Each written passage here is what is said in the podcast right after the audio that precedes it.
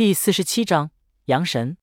这一觉睡得天昏地暗，直到第二天正午，刘伟硬生生被饿醒，才迷迷糊糊睁开眼睛，居然少见的没看到独眼的大肉钳在眼前晃荡。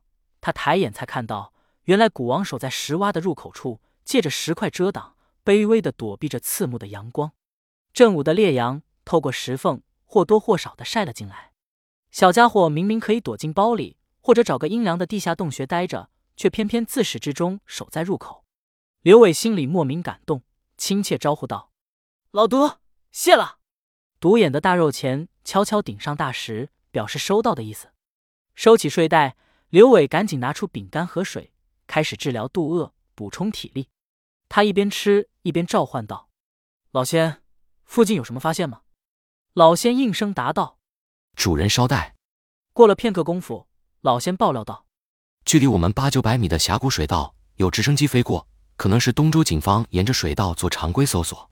刘伟免不了又是一阵唾骂，然后无奈问道：“咱们要是只能昼伏夜出的话，现在也就是只能待在这里一动不动吗？”为了避免被卫星发现，只能如此。好在水道绵延数十里，再经过一晚上时间，咱们上岸的痕迹几乎没人能够找到。加上原始森林的物种气味，痕迹都很复杂。也不惧警犬之类的追踪，咱们暂时安全。刘伟吃饱喝足，整理了一下背包，肖若微送的饼干已经所剩不多，顶多支撑到晚上。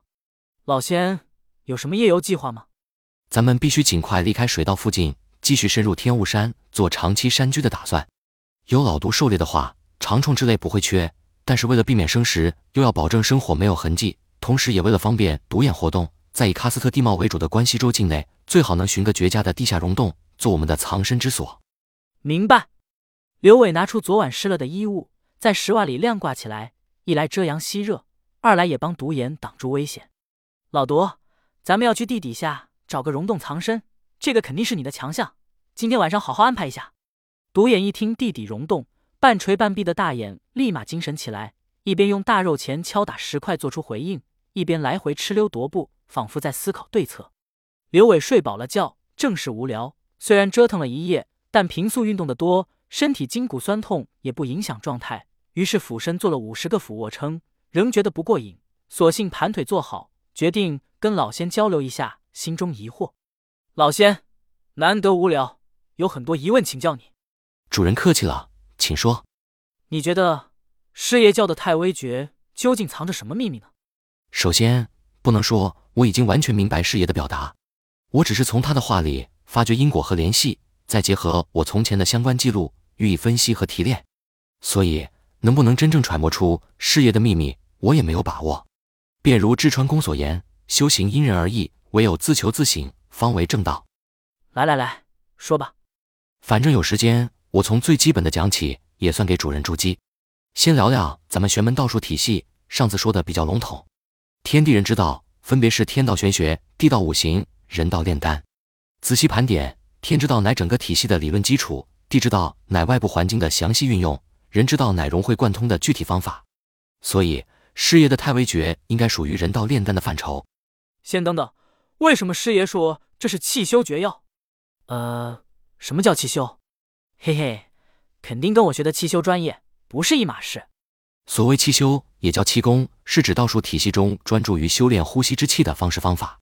后世为了让它与丹修法有所区别，才特意称之为气修。其实它的本质只是一种为了让初学者达到静心节律的目的而设计的基本练习法。只是随着玄门丹修开始隐秘不传，气修才被不明真相的世人误以为是玄门之秘，开始以讹传讹。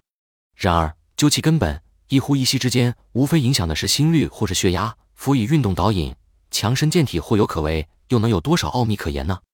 难怪萧老贼说起师爷的遭遇，特意提到他因气修所引发痼疾发作。看样子炼丹的都看不起炼气的。他们只是一个读大学和上幼稚园的区别，说的有点远了。咱们回到师爷第一天传授的丹道诀窍，提炼关键的四句话：内以修神，为神而已。六阴气之纯阳之道。其实继续精炼一点，不过阳神二字。而所谓六阴，乃指人体十二正经中的六阴经络，泛指肉体凡胎的意思。于是“阳神”二字的意义也就明了，指的是人的神智和意识，这是人独立于天地之外的本质所在。用志川公的话来说，人之神才是丹之真意。这一点与师爷的生死悟道不谋而合了。厉害厉害！原来何洪祖师爷也是这么说，那一定没错了。老仙，你赶紧说说师爷的苍灵术是怎么回事？综合师爷的所有说法，苍灵术其实是最简单、最直接、最有效的炼神之法。尤其当主人通过此法足以感受人体小磁场乃至自然大磁场的时候，正是阳神发动的初级状态。初级状态。嗯，我们换个方式，用科学一点的解释。科学。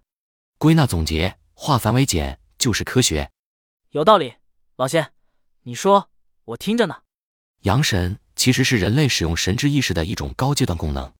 试想一下，人类自诩万物之灵，尽管善学不倦，格物致知，却自始至终无法通过神之意识去感知天地万物乃至自身的本真实质。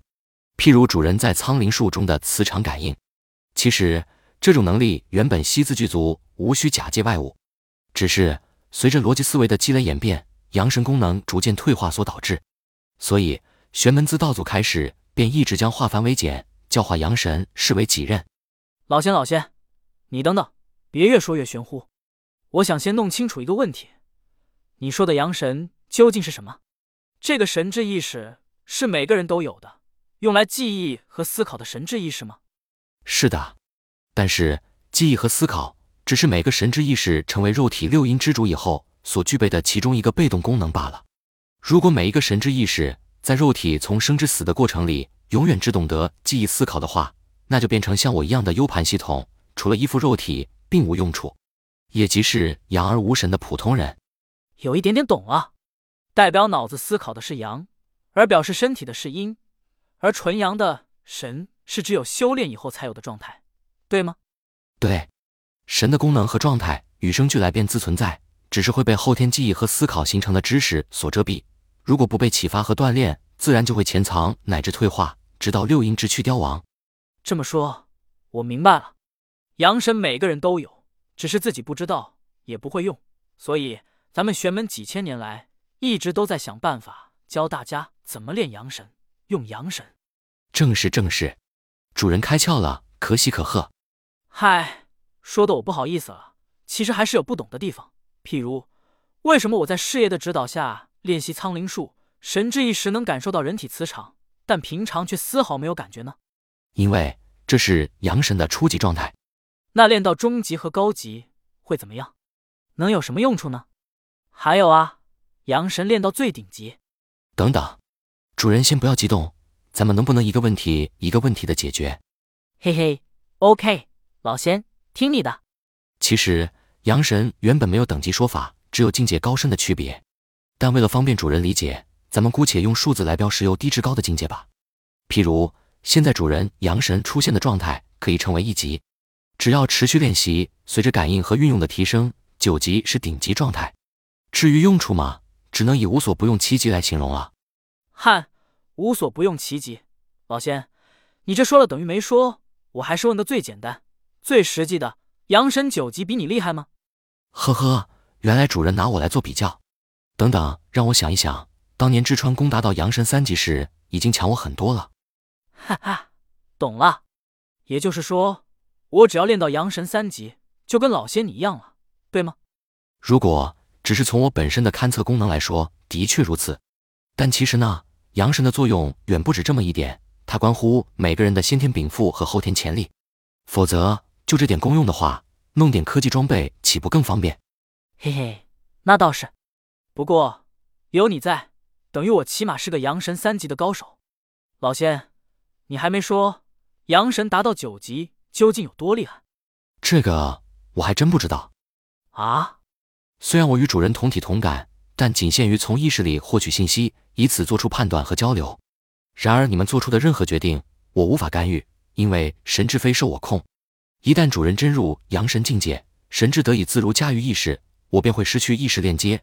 甚至连普通交流都无法参与。OK，终于明白了，阳神一直在，其实就是我控制自己行为的能力。